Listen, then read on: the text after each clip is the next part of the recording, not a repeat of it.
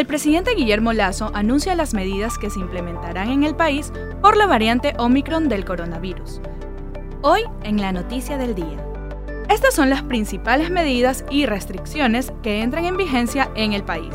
La prohibición de entrada a todos los viajeros cuyo punto de origen sean países de África. Para ingresar a Ecuador, todas las personas deberán presentar su certificado de vacunación completo con al menos 14 días de vigencia, así como una prueba PCR de al menos 72 horas de validez.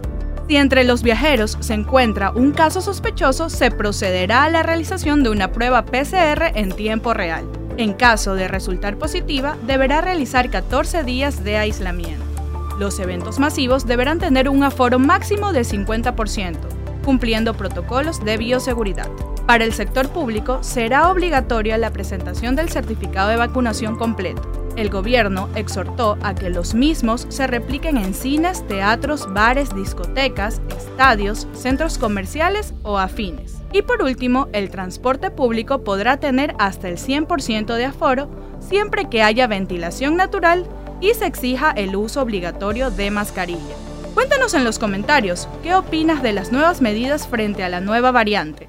Para más información visita tctelevisión.com. Reportó para ustedes Andrea Arcentales. TC Podcast, entretenimiento e información, un producto original de TC Televisión.